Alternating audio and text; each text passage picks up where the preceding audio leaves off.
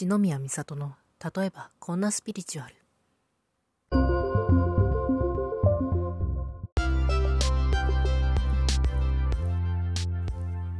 というわけで皆さんこんばんは。あるいはおはようございますか。こんにちは。かおやすみなさいかもしれませんがソウルライトリーダー篠宮美里です。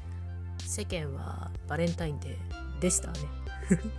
今収録しているのが2月の16日なので若干今更感の漂う話題ではございますが、まあ、先日バレンタインデーでしたということで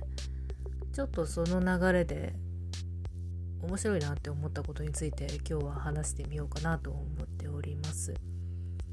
でバレンタインで日本でバレンタインデーといえばやっぱりチョコがすっかり定着しているわけなんですけれどもこのチョコを送るという文化がバーチャル化しているというのは数年前から感じていて、まあ、もちろん全面的にバーチャル化しているというわけではなく部分的にそういうサービスが出てきつつあるというところがありまして数年前ぐらいから Twitter とかでちょこちょこそういうサービスがあって利用している人を見かけてるなそういえばっていうふうにちょっと思い出したんですよね。でこのバーチャルチョコを送るまあメインは多分メッセージの方でそのメッセージにこう例えばいろんな個性的なこうチョコレートの画像とかをつけてお送りするっていうバレンタインデーの時期に合わせてやるっていうサービスがそれもいくつかあるみたいな感じで私自身は実は利用したことがないので詳しいことはわからないんですけど多分これを聞いている皆さんの中にももらったり送ったりっていう経験がある方そのバーチャルチョコを通じてねやるったことがあるという方はいらっしゃるんじゃないかなというふうには思うんですよ。でこうなるとそのバーチャルチョコっていう概念になるともはやなんかチョコという物品が重要になっているというわけでもないのだろうなというふうに思っててだってバーチャルなのでまあもちろんすごく気軽に送れるんですけれどもでもそこに実際にこう食べるための物質としてのチョコというのはそこには存在しないわけじゃないですか。データとしてのそのメッセージに付属するデータとしてのチョコレート、まあ、メッセージの飾りって言ってしまうとちょっと違うのかもしれないですけどそのメッセージにこう彩りを添えるための要素としてのチョコレートっていう風に成り立ってというかバーチャルチョコのサービスは多分それが前提に成り立ってるものなんじゃないかなって思うんですよね。だからこうなるともう物質としてのチョコレートっていうのはあまり関係がなくてこうチョコを送るというでそのチョコを送ることで日頃の感謝をお伝えしたりだとかまあなかなかちょっと普段言えないようなことをこう普段ね言うとちょっと照れくさいとかなんか言いにくいなみたいな。いいことなんだけどありがたいなって思ってたりとかっていういいことなんだけどやっぱ普段ちょっと言いづらいなみたいなことだったりっていうのを伝えやすいそのツールとして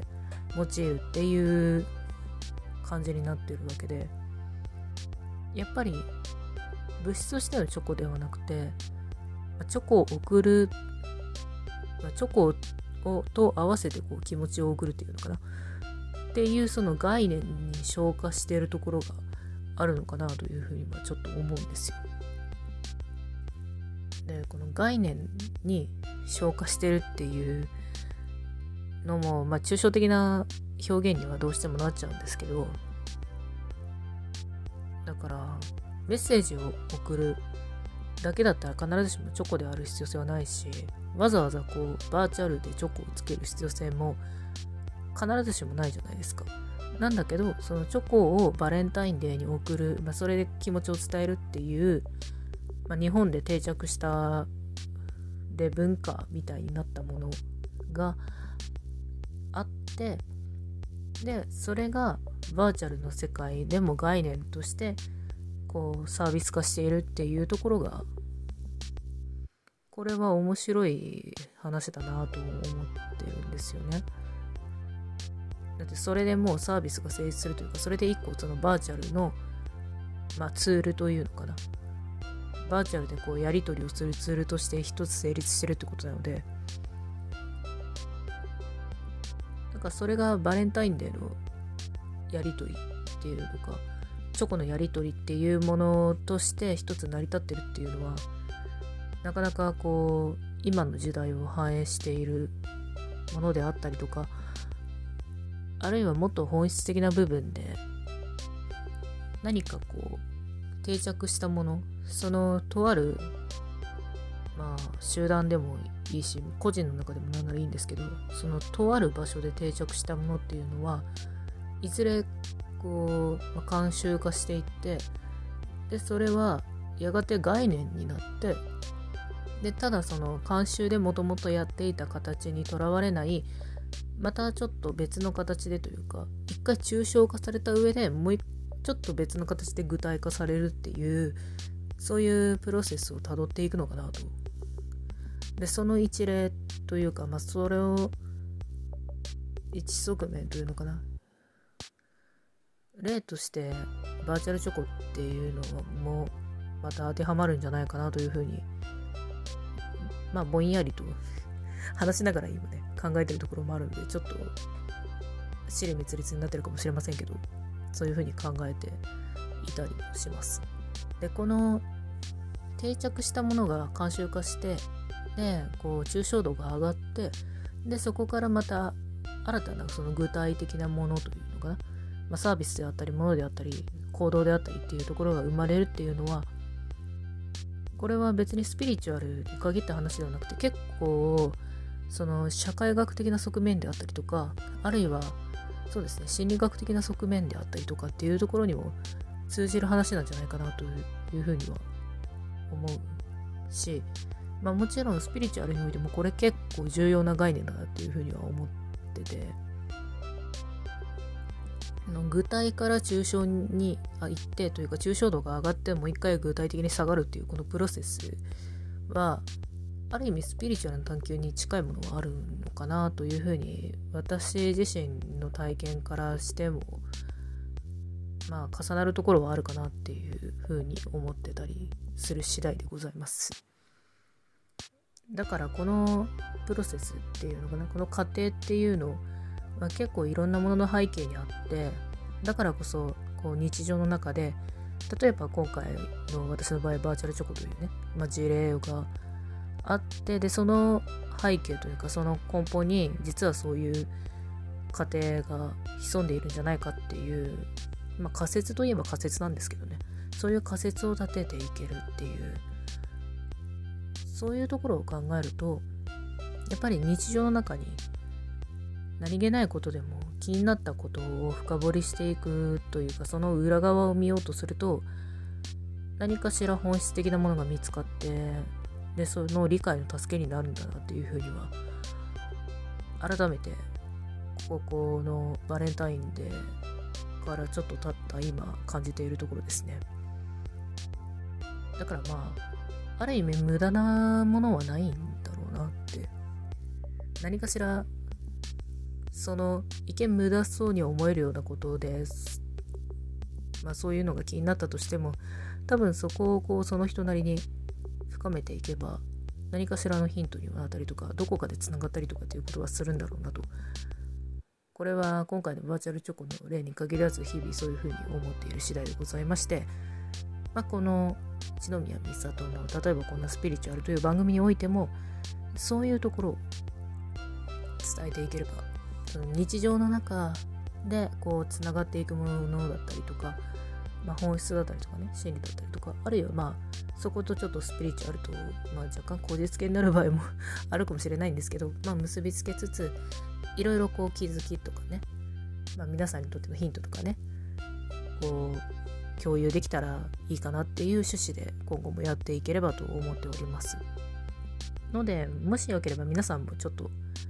自分がこう気になることなんかこれって面白そうだなっていうふうに思うことをこうじゃあ何が面白いんだろうそこに何が隠されているんだろうそこに隠されてるものと他に共通するこう何かはないだろうかっていうところを探してみたら面白いというかよりよりこう理解が深まっていく世界が広がると思いますので是非やってみてください。皆さんにとってもしそういうものがあればレターとかで例えばこういうのなんですけど私の場合はこうなんですっていう風に送っていただければ私としても参考になるしもしかしたらそこからまたこの番組が広がっていくかもしれないので是非よろしければレターいただけると嬉しいです。あもちろんご感想とかこういう話題してほしいとかちょっとなんかこういう話聞いてほしいんだけどっていうことでも全然構いませんので何かしらレターやコメントをいただけたら私としても嬉しい限りでございます。というところで今回はこの辺りでまたそうですね。こうがっつりこうスピリチュアルというのかな。まあもろにスピリチュアル的な話題っていうのもしていくとは思いますが。まあでもこういうふうに日常的なところを掘り下げていって自分なりにまあ私なりにですね掘り下げていってでそこからこういうふうに思ったとかこういうふうな気づきがあったよとかでそれをこうスピリチュアルに絡めたりとかもっと深いもっと広い範囲でこの本質とか心理とかっていう抽象度の高いところに絡めていったらこういう感じかなみたいなそういう話もしていきたいと思いますので日常的なものも取り上げることも今後増えると思いますがよろしくお願いできればと思います。まあただ私自身の、まあ、性格というのかな。この性質であったりとかあるいはこの番組の趣旨として緩めにやるというのがありますのでこう流行とか時の流れというか時勢というのかな。っていうのにも、まあ、ちょこちょこ乗ってはいくかもしれませんが今回みたいに若干今更感が漂う 感じでやっていくかもしれませんのでまあえ今その話題っていうふうに 思った場合でも生温かく見守っていただければ 幸いです。そんなところで次回もまた何かテーマを、設定した上でこうリアルタイムで考えながらゆるく話していければと思います。ここまで聞いてくださりありがとうございました。次回またお会いしましょう。バイバーイ。